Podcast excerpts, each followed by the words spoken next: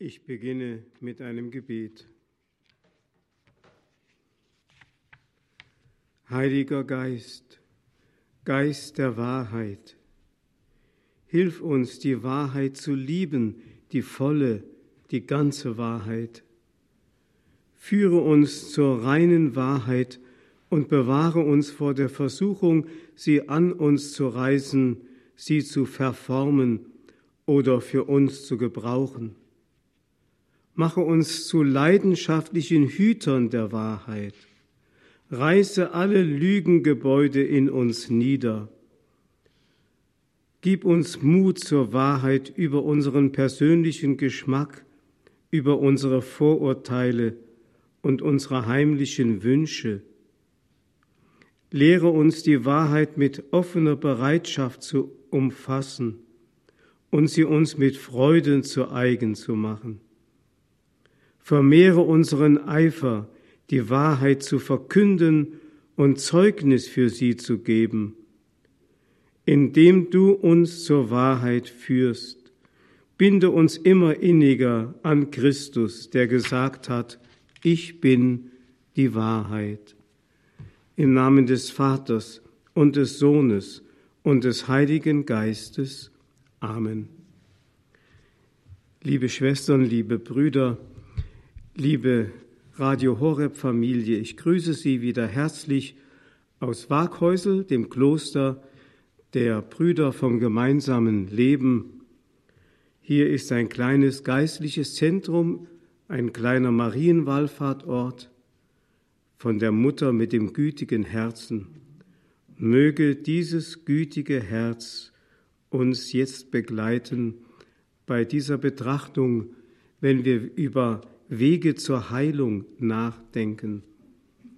Wir haben heute Morgen schon einleitend einiges dazu gesagt und festgestellt, dass Heilung ja tiefer geht als in die menschliche Zerbrechlichkeitsnatur des Sterblichen.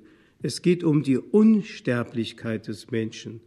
Wenn diese gefährdet ist, dann ist der Mensch wirklich krank. Ja, es gibt sogar einen Tod. Und die Heilige Schrift, denken Sie an das Buch der Offenbarung, nummeriert sogar den Tod. Es gibt einen ersten Tod und einen zweiten Tod. Der heilige Franz von Assisi erwähnt ihn auch in seinem Sonnengesang. Der erste Tod ist der harmlose. Das ist der, der dem Leib das Leben nimmt, weil der Leib ohnehin auf Sterblichkeit hin angelegt ist aber viel schlimmer wäre der zweite Tod. Das ist die totale Gottferne, das ist die Hölle. Der zweite Tod, von dem spricht Christus, wenn er sagt, fürchtet nicht den, der euren Leib töten kann, sondern fürchtet vielmehr, der euren See eure Seele mitsamt dem Leib ins Verderben stürzen kann. Und darum geht es eigentlich. Der Mensch ist auch in seiner Unsterblichkeitsnatur, das heißt in seiner Gott-Ebenbildlichkeit gestört, gefährdet. Wie kommt das in diese Welt? Darüber haben sich Menschen zu allen Zeiten Gedanken gemacht. Selbstverständlich finden wir in der Heiligen Schrift darüber Antworten und das Mysterium des Bösen, das man auch das Mysterium Iniquitatis nennt im Lateinischen. Dieses Mysterium des Bösen ist für uns unauslotbar, wenn man bedenkt, dass sie die Folge der Ursünde, der Trennung von Gott, das bewirkt hat, was wir heute erleben in den furchtbaren Grausamkeiten und Kriegen, was wir im Holocaust des Dritten Reiches erlebt haben, mit den vielen Millionen Toten, all diesen Dingen, das sind alles Folgen dieser Ursünde, dieser Urkatastrophe. Die Heilige Schrift gibt darauf eine Antwort im dritten Kapitel des Buches Genesis. Ich zitiere, Die Schlange war schlauer als alle Tiere des Feldes, die Gott der Herr gemacht hatte. Sie sagte zu der Frau, Hat Gott wirklich gesagt, Ihr dürft von keinem Baum des Gartens essen. Die Frau entgegnete der Schlange, von den Früchten der Bäume im Garten dürfen wir essen, nur von den Früchten des Baumes, der in der Mitte des Gartens steht, hat Gott gesagt, davon dürft ihr nicht essen. Und darauf dürft ihr, und daran dürft ihr nicht rühren, sonst werdet ihr sterben. Darauf sagte die Schlange zur Frau, nein, ihr werdet nicht sterben. Gott weiß vielmehr, sobald ihr davon esst, gehen euch die Augen auf. Ihr werdet sein wie Gott und erkennen Gut und Böse. Da sah die Frau, dass es köstlich wäre, von dem Baum zu essen, dass der Baum eine Augenweide war und dazu verlockte, klug zu werden. Sie nahm von seinen Früchten und aß. Sie gab auch ihrem Mann, der bei ihr war, und auch er aß. Da gingen beiden die Augen auf, und sie erkannten, dass sie nackt waren. Sie hefteten Feigenblätter zusammen und machten sich einen Schurz. Über diese Stelle hat man viel nachgedacht, liebe Schwestern, liebe Brüder, liebe Radio Horeb Familie. Papst Johannes Paul II. hat lange Katechesen über diese Urgeschichte gehalten und die Theologie des Leibes entwickelt und auch darüber nachgedacht, wie es kommt, dass dem Menschen seine Natur der Gott-Ebenbildlichkeit so gestört ist, dass sie dauernd zum Bösen geneigt ist. Wie kommt das zustande? Nun, die Kirchenväter haben schon früh darüber ihre Theologie entwickelt und sagten sogar im ersten Vers oder zweiten Vers des Buches Genesis, da heißt es bereits, Gott sprach und es werde Licht, es werde Licht und es ward Licht und Gott schied das Licht von der Finsternis. Da sahen sie bereits den Sündenfall angedeutet, weil Finsternis immer ein Symbol des Bösen ist.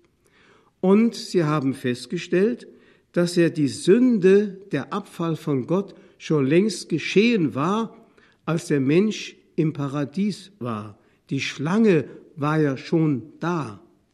Und die Schlange taucht wieder auf im zwölften Kapitel der, des Buches der Offenbarung, also dem letzten Buch der Heiligen Schrift, wenn es da heißt, der feuerrote Drache, der die Frau, die am Himmel als Zeichen erscheint, bedroht und ihr Kind verschlingen will, das sie in Geburtswehen zur Welt bringt, das ist der Teufel, die alte Schlange. Wiederum ist hier von der Schlange die Rede. Das Wort Schlange heißt auf Hebräisch Saraf erinnert an Seraph, also der gefallene Engel ist es, der im Himmel keinen Platz mehr hat. Von Jesus sagt von ihm, er hat ihn wie einen Blitz vom Himmel fallen sehen. Er nennt ihn nur noch den Fürst dieser Welt. Also er hat auf dieser vergänglichen materiellen Welt noch eine gewisse Wirkung, aber im Grunde ist er schon längst besiegt. Aber er verbreitet noch das Böse, er verführt noch die Menschen, er versucht seine Herrschaft hier auszuüben. Deswegen hat Jesus von diesen Art von Herrschaften gewarnt und hat das Gegenmittel uns ans Herz gelegt, wenn er sagt, wer unter euch groß sein will, der mache es eben nicht wie die Fürsten dieser Welt, sondern er werde der Unterste und der Diener aller wie er es selbst für uns geworden ist. Also wie gesagt, es deutet sich schon in den ersten Versen der Heiligen Schrift an, dass sich da eine Scheidung ereignet hat von Gut und Böse. Was das im Einzelnen war. Die Kirchenväter haben darüber auch sich Gedanken gemacht und gesagt, ja, es steht doch in der Heiligen Schrift, denken wir an den Kolosserbrief, dass durch Christus alles und auf Christus hin geschaffen ist und dass Gott die Engel dazu berufen hat, am Schöpfungswerk mitzuwirken, sozusagen die geistigen Archetypen der ganzen sichtbaren Schöpfung zu werden. Die heilige Hildegard von Bingen hat es auch so etwa gesehen in ihrer grandiosen Schau von Schöpfung, von Sündenfall und Erlösung.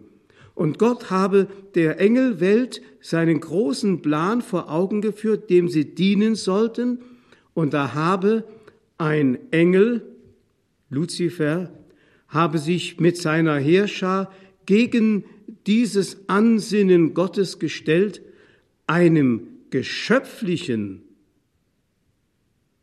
Wesen sich zu unterwerfen, also auf Christus ist alles hingeschaffen, der er selbst aus der Schöpfung seinen Leib nehmen sollte und wollte, das wollten sie nicht.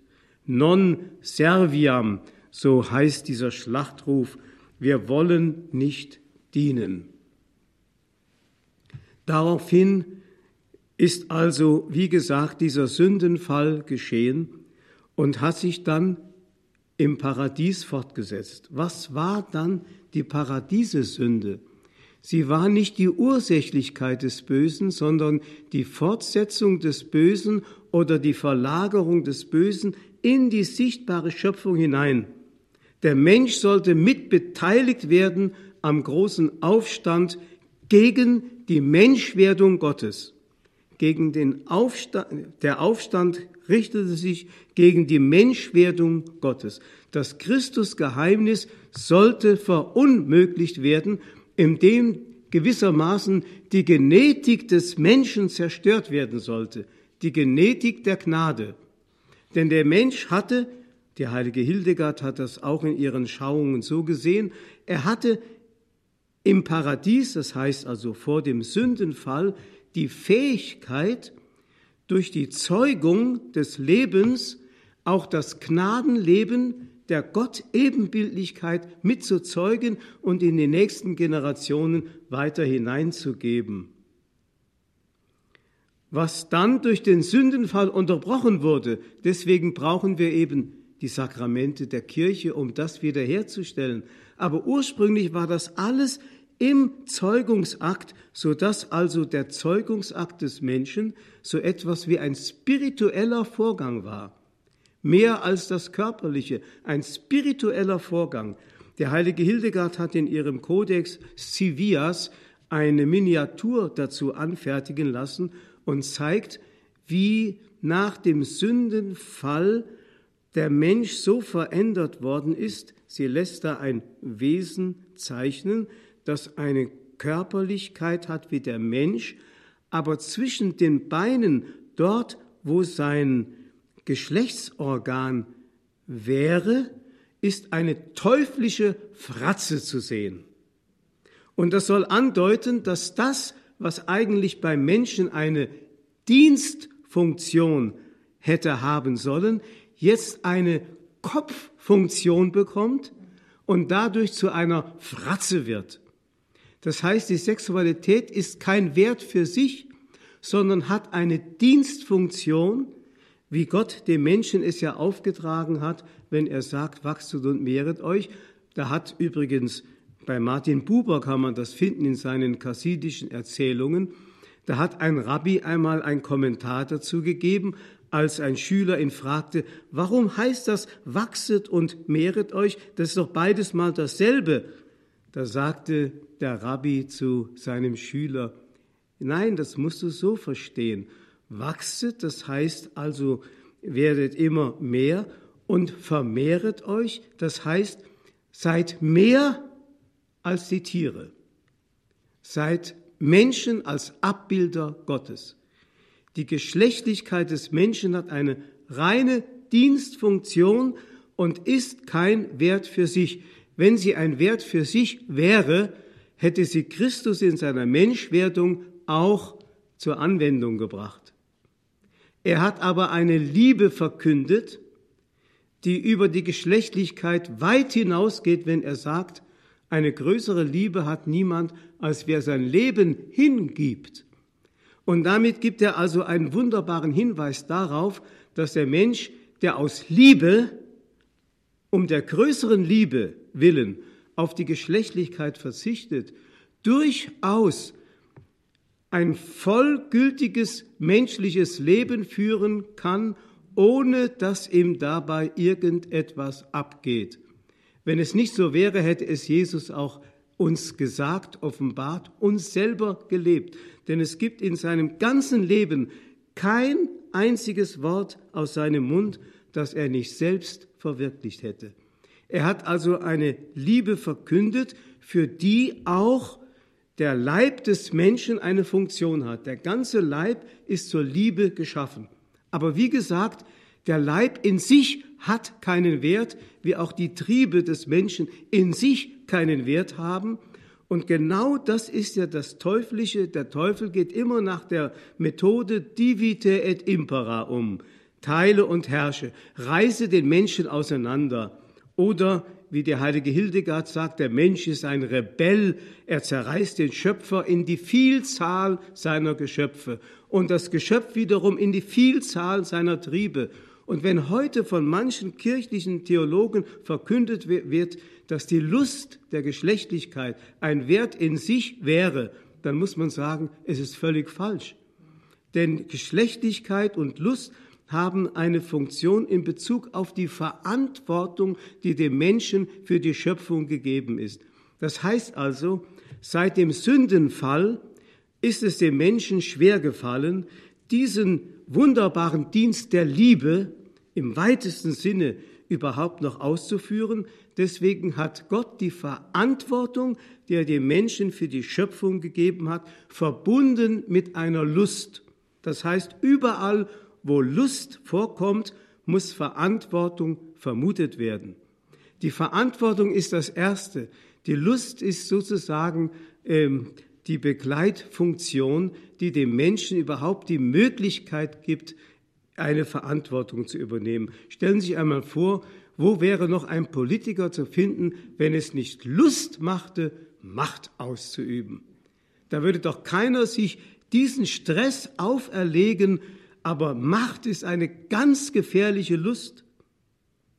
Oder meinen Sie, Sie würden noch mit Freuden sich zum Mittagessen hinsetzen und Ihre Hähnchenschenkel essen, wenn es nicht Lust machen würde? Da würde sogar der Mensch seinen Körper und sein Leben vernachlässigen. Also diese Verantwortung übernimmt der Mensch gerne, sofern es Lust macht. Und genauso ist es mit dem Zeugen von Nachkommenschaft. Wer würde noch auf die Idee kommen, Nachkommenschaft zu zeugen, wenn es nicht mit einer Lust verbunden wäre? Aber wehe, wenn der Mensch Lust von der Verantwortung abkoppelt. Und darin haben wir ja eine Technik entwickelt inzwischen, ähm, dass die so, die so gefährlich ist, dass das ganze Menschengeschlecht in eine totale Kulturlosigkeit abgleitet. Denn jede Lust muss kultiviert werden. Sie wissen ja, dass Sie, wenn Sie sich zum Essen zum Beispiel hinsetzen, dann machen Sie es nicht wie die Schweine am Drog. Sie stürzen sich auf das Essen und fressen etwas in sich hinein, sondern es ist mit Kultur verbunden. Da wird der Tisch gedeckt, eine weiße Decke, da kommt ein Blumenstrauß auf den Tisch, wird vielleicht eine Kerze angezündet, das Geschirr wird fein dekoriert, alles aufgebaut, Gäste werden eingeladen. Man spürt, man kann aus all dem eine Kultur machen. Und der Mensch hat die Aufgabe, das macht ihn eben auch zum Menschen, dass er aus allem Kultur machen kann, aus jedem Trieb, natürlich auch aus dem Geschlechtstrieb, ist doch klar. Aber wehe, wenn er abgleitet in die totale Kulturlosigkeit. Dieser Gefahr ist der Mensch heute ausgesetzt. Also wie gesagt, das Böse hat seinen Ursprung in dem, seinen Ursprung in dem, der das Böse um des Bösen willen tut. Die Ursünde, sofern der Mensch daran beteiligt wurde, war eine Sünde der Verführung, der Verblendung. Das heißt, der Mensch hat den Durchblick nicht mehr gehabt. Es heißt nur, es wurde in sein Herz Misstrauen eingesät. Dürft ihr also von allen Bäumen des des Paradies des Gartens essen, da wird Misstrauen eingesät. Und schließlich wird dem Menschen etwas vorgegaukelt, was nur noch ein Lügengebilde ist, dem er folgt, von dem er das größere Glück erwartet. Wir können sagen, Gott sei Dank, so sage ich es gerne, Gott sei Dank gibt es den Teufel. Wenn es ihn nicht gäbe, wäre der Mensch selber der Verursacher des Bösen und würde das Böse um des Bösen willen tun, und dann könnte Christus vom Kreuz herunter nicht mehr ausrufen, Vater, verzeih ihnen, sie wissen nicht, was sie tun. Das ist eines der schönsten Worte aus dem Munde Jesu, in dem er uns Hoffnung gibt. Der Mensch tut das Böse aus Verblendung, aus Verführung. Er hat keinen Durchblick mehr. Es ist also einer da, der das Böse um des Bösen willen tut. Wenn das im Menschen Wurzel schlägt, das Böse um des Bösen willen, dann spricht man von der Sünde wieder den Heiligen Geist. Die ist unauflösbar, unauflösbar. Nicht, weil Gott sie nicht vergeben könnte. Wir haben ja schon gehört, die Gnade war überfließend größer als die Macht des Bösen, hat der heilige Paulus uns geschrieben. Also wo eine Sünde war, war überfließend größer die Gnade und Barmherzigkeit Gottes. Es liegt nicht am Willen Gottes, sondern er hat dem Menschen die Fähigkeit des freien Willens gegeben und appelliert immer an die Freiheit des Menschen, wenn er sein Heilswerk an uns Menschen und sein Heilungswerk beginnen und vollenden will. Das hat er auch in Nazareth getan, als er bei Maria anklopfte. Er hat sie nicht überfallen, sondern er hat bei ihr angeklopft. Und dennoch macht uns dieses Geheimnis des Bösen immer wieder zu schaffen. Von Papst Johannes dem 23. habe ich einmal gelesen, dass das Gleichnis vom Unkraut im Weizen ihm ein Rätsel bis zum Lebensende geblieben ist. Warum so viel Unkraut im Weizen?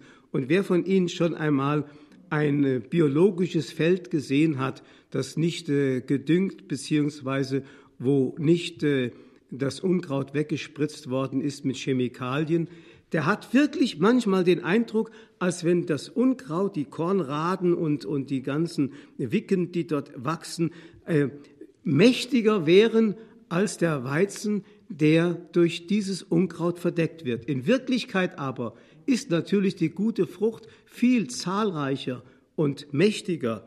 Aber manchmal hat man den Eindruck, das Unkraut ist so groß, dass kaum noch eine gute Ernte zu erwarten ist. Aber Jesus sagt, wartet ab. Wartet bis zur Ernte. Versucht nicht das Böse auszureißen. Dann würdet ihr die gute Ernte noch mitverderben. Am Ende wird alles die große Scheidung sein. Und dann werdet ihr sehen, wie prächtig Gott sein Heilungswerk vollenden wird. Wunderbar.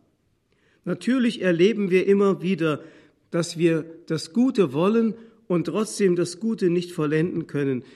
Eltern, die ihre Kinder erziehen wollten, in Vorbild sein wollten, erleben, dass die Kinder dennoch andere Wege gehen oder dass sie nicht in dem Glauben aufwachsen, den sie ihnen vermitteln möchten, weil die Umwelteinflüsse viel zu groß sind.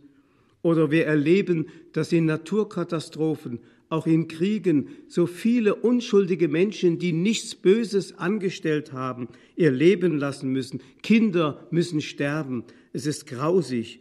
Oder eine plötzliche Krankheit fällt einen Menschen an oder durch einen Unfall wird eine junge Mutter getötet und hinterlässt so und so viele Kinder.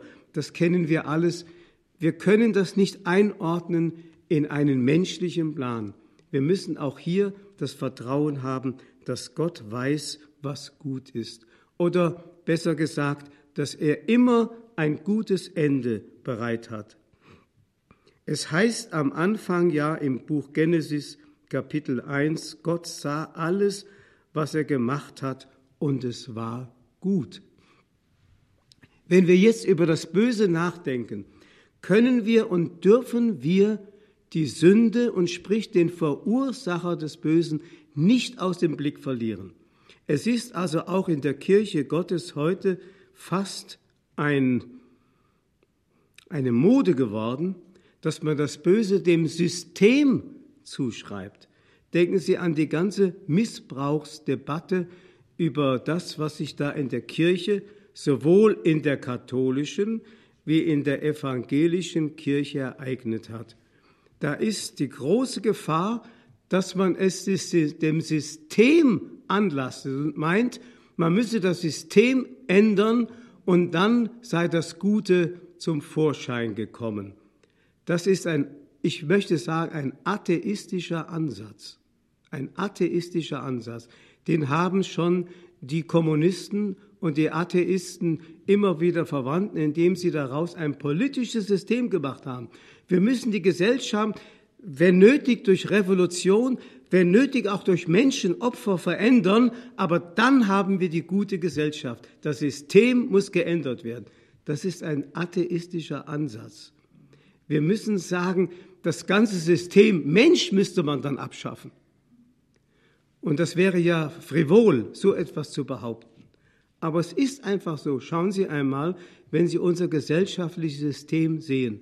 Das ist voller Versuchungen und voller Anfechtungen für einen normalen Menschen heute. Denken Sie daran, wir haben Fernsehen, wir haben Internet, wir haben diese ganzen sozialen Medien. Wie, ge, wie gefährdet ist heute ein junger Mensch, schon Kinder, sich diesen Dingen zum Opfer zu fallen. Es gibt Priester, die sich abends vielleicht vor das Internet setzen und sich diese pornografischen Seiten anschauen und sich dadurch irgendwie in einer Weise inspirieren lassen, dass sie am Schluss in ihren Fantasien gestört das Böse tun. Das liegt an einem System, wie es sich entwickelt hat. Man nennt das Zivilisation. Aber diese Art von Zivilisation ist, da müsste man die ganze Zivilisation abschaffen, um einen guten Menschen zu schaffen. Da merken Sie, es geht um etwas ganz anderes. Es geht nicht um das System, es geht um die Sittlichkeit und um die Moral. Es geht um die Gebote Gottes. Ich erinnere mich, im Jahre 1980 im November war Papst Johannes Paul II. auf Deutschlandbesuch und da hat er am 18. November 1980 die Priester von ganz Deutschland in Fulda um sich versammelt und hat ihnen etwas Wichtiges gesagt. Er hat gesagt, die Seele priesterlicher Spiritualität ist die Freundschaft, die gepflegte Freundschaft mit Christus und die Gemeinschaft mit ihm und untereinander. Communio. Ja, wenn das gepflegt würde, wenn also die priesterliche Ausbildung nicht nur in Theologiestudium bestünde, sondern auch in spiritueller Formung, was wichtiger ist als das Studium, das betone ich. Spirituelle Formung ist wichtiger als das Studium. Wenn das geschehe und sie würden gewissermaßen in einer Art inneren Widerstandskraft herangebildet gegen das Böse durch ihre Frömmigkeit, durch ihr Gebetsleben, dann wäre wirklich etwas geschaffen, was dem Missbrauch ein Hindernis entgegensetzen würde. Aber das System zu ändern, indem ich den Zölibat aufhebe. Wir wissen, in der evangelischen Kirche haben wir das alles und nichts ist besser geworden. Das kann es nicht bewirken. Also wie gesagt, es geht nicht um das System. In diesem Jahr, am 5. Januar, jetzt in diesem Jahr 2024, fand ja im Januar die Mehrkonferenz in Augsburg statt. Und dort auf der Mehrkonferenz hat Kardinal Schönborn von Wien eine bemerkenswerte Rede gehalten. Er hat unter anderem gesagt, das Problem heute, man redet nicht mehr über die Erbsünde. Wir sind alle Sünder und haben eine angeborene Neigung zur Sünde, doch die Sünde wird nicht mehr benannt. Das hören Sie auch nicht. In welchen Predigten hören Sie noch etwas über die Erbsünde, über die Sünde? In welcher Predigt hören Sie noch etwas über die Sakramente der Versöhnung und der Heilung? Wo hören Sie das noch? Und Kardinal Schönborn zitierte einen österreichischen Schriftsteller, Peter Torini, der selber Agnostiker ist, also gar nicht mal an Gott glaubt, aber in einem Drama einem Priester die Worte in den Mund legt, die Sünde muss wieder benannt werden, Gnade muss wieder erfleht werden. Das ist wichtig. Sünde muss wieder benannt werden. Gnade muss wieder erfleht werden. Wissen Sie, wer dafür der große Prophet war und immer noch ist?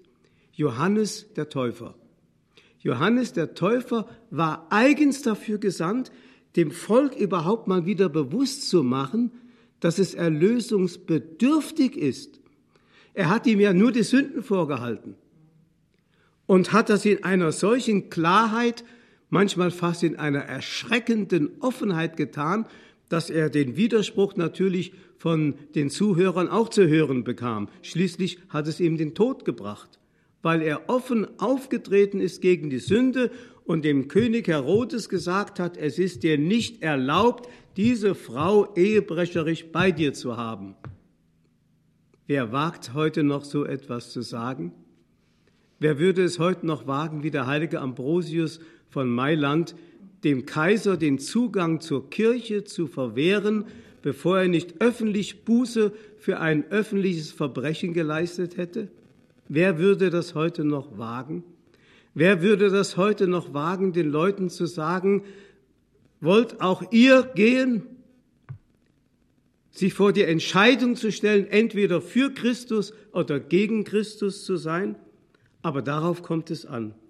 Und Kardinal Schönborn hat in seiner Ansprache auf der Mehrkonferenz noch auf Blaise Pascal, den ich heute Morgen schon erwähnte, den, den Philosophen und Naturwissenschaftler und Mathematiker hingewiesen, der in seinen Pensées, in seinen äh, aufgezeichneten religiösen Gedanken geschrieben hat, ohne das Geheimnis der Erbsünde ist der Mensch noch unverständlicher, als dieses Geheimnis selbst den Menschen unverständlich ist. Das heißt, die Erbsünde ist zwar für uns unverständlich, geheimnisvoll, doch ohne sie wäre der Mensch noch unverständlicher. Wir können froh sein, möchte ich sagen, dass es so etwas gibt wie eine Erbsünde, weil wir etwas auf die Welt bringen, was wir gar nicht selber produziert haben, für das wir letztlich nicht ursächlich schuldig sind. Aber die menschliche Natur ist zum Bösen geneigt, das muss man einfach ganz klar nüchtern anerkennen, sonst werden wir überhaupt den Menschen und uns selber nicht mehr verstehen. Aber die Sünde muss wieder benannt werden und es müssen Wege der Heilung aufgezeigt werden. Bei Dietrich Bonhoeffer, den ich für einen großen Theologen halte, der Wunderbares über Christus und die Kirche gesagt hat, da fand ich das Wort, das menschliche Wort der Verkündigung, wenn es wahr sein soll, darf ebenso wenig den Sündenfall verleugnen, wie das schöpferische und versöhnende Wort Gottes, in dem alle Entzweiung überwunden ist. Ich muss es noch einmal vorlesen. Dietrich Bonhoeffer, das menschliche Wort der Verkündigung, wenn es wahr sein soll, darf ebenso wenig den Sündenfall verleugnen, wie das schöpferische und versöhnende Wort Gottes, in dem alle Entzweiung überwunden ist. Da fällt mir ein Wort von Sören Kierkegaard, dem dänischen Religionsphilosophen, in den Sinn, der gesagt hat, wehe den schlappen Predigern.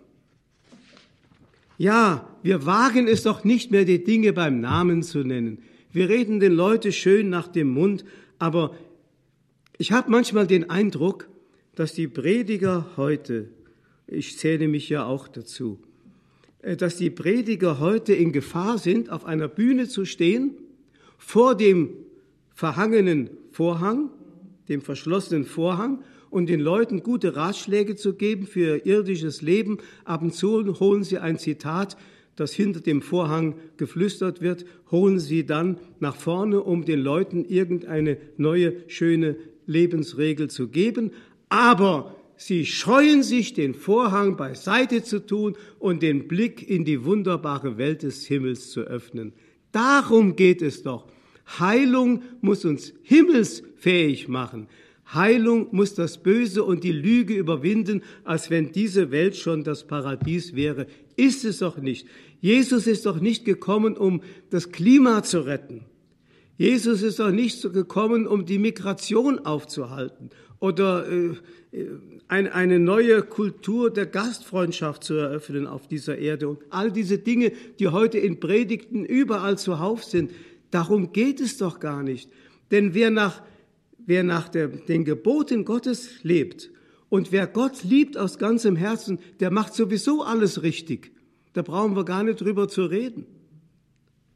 Also wie gesagt, Sünde muss wieder benannt werden, Gnade muss wieder erfleht werden. Johannes der Täufer hat das wirklich getan, denn seine Taufe war nichts anderes als ein flehentlicher Ruf zum Himmel des Menschen, der öffentlich sogar seine Sünde bekannt hatte, aber in der Taufe lag noch nicht die Antwort des Himmels.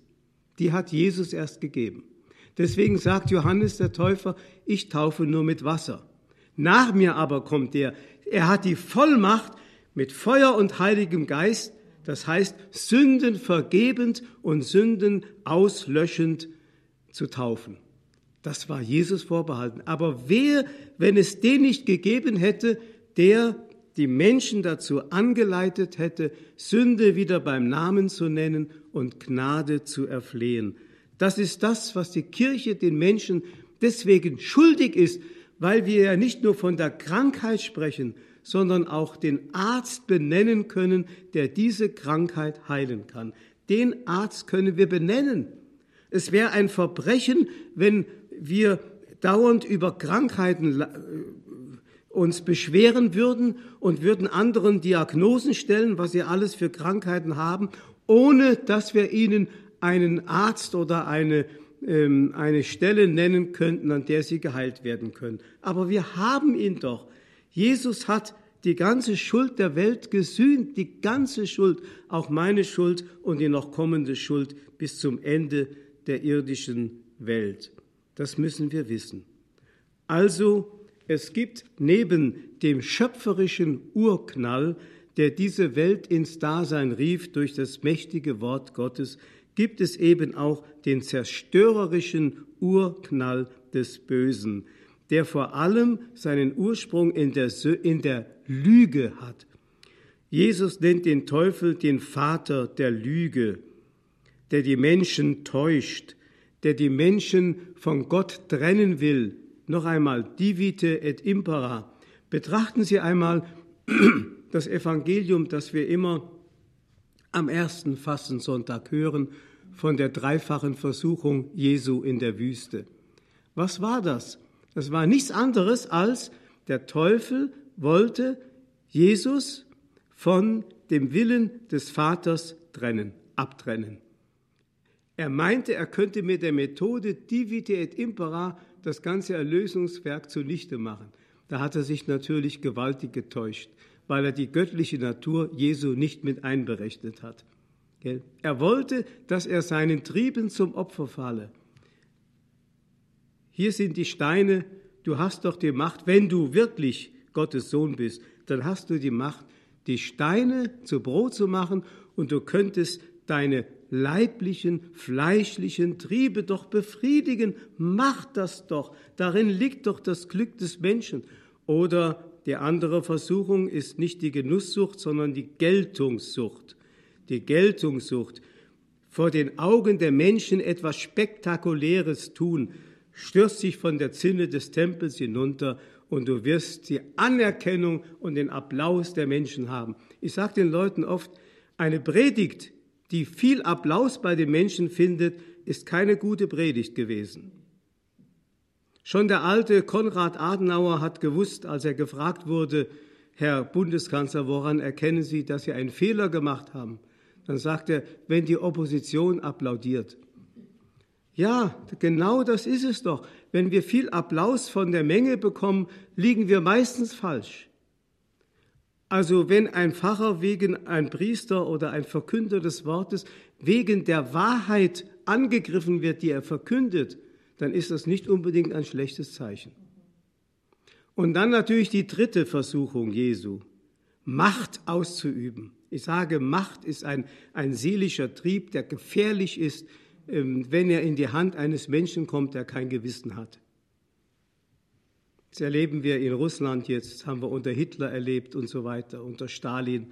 Ja, er will also, dass aus der dienenden Liebe eine machtausübende Tyrannei wird. Das ist eine Versuchung, eine wahnsinnige Versuchung. Er will also, der Teufel will, dass er das Erlösungswerk dadurch stören und zerstören, indem er Christus ablöst vom Willen des Vaters. Und Jesus sagt immer, meine Speise ist es, den Willen des Vaters zu tun. Und in den Streitgesprächen im Johannesevangelium erleben Sie immer wieder, wie er sich darauf beruft. Ich verkünde nur, was der Vater mir sagt. Ich tue nur, was der Vater oder der Wille des Vaters ist. Da könnte man doch den Einwand bringen, hast du denn keinen eigenen Willen? Aber der Wille Jesu war voll und ganz da. Er war eben synchron mit dem Willen des Vaters. Und das ist das, was uns auch aufgegeben ist, dem Vater der Lüge Paroli zu bieten, der immer uns sagt, ihr müsst nach eurem Gewissen leben. Und dann berufen wir auf uns auf unser Gewissen, aber das Gewissen ist nicht gesteuert vom Willen Gottes, sondern von unserer Triebhaftigkeit oder der jeweils gängigen Mode oder Denkweise der Masse der Gesellschaft. Das ist die große Taktik, divite et impera. Das heißt also, Gott hat in den Menschen hineingelegt eigentlich das Gute. Das Gute wurde dadurch vermindert, indem der Vater der Lüge seine Herrschaft über die Welt ausgeübt hat. Aber was uns geblieben ist in der Seele des Menschen nach der Trennung von Gott, ist ein Brückenkopf. Und dieser Brückenkopf heißt Sehnsucht nach Gott. Das ist uns geblieben. Sehnsucht nach Gott. Der heilige Augustinus hat von der Unruhe des Herzens gesprochen, die erst zur Stillung kommt, wenn wir unsere Ruhe finden in Gott. Das ist es. Und dieser Brückenkopf ist etwas so Wertvolles. Jeder Mensch trägt in sich diese Sehnsucht bewusst oder unbewusst, meist unbewusst und meint, er könne, wenn er diese Sehnsucht mit materiellen Dingen zu befriedigen versucht, das Glück seines Lebens finden und findet sich immer mehr in der Traurigkeit dieser Welt vor, wie Charles de Foucault sein früheres Leben einmal schildert, je mehr er sich in die Orgien hineingestürzt hat und sich den Vergnügungen der Welt hingegeben hat, desto leerer und trauriger wurde er in seiner Seele, bis er Christus gefunden hatte.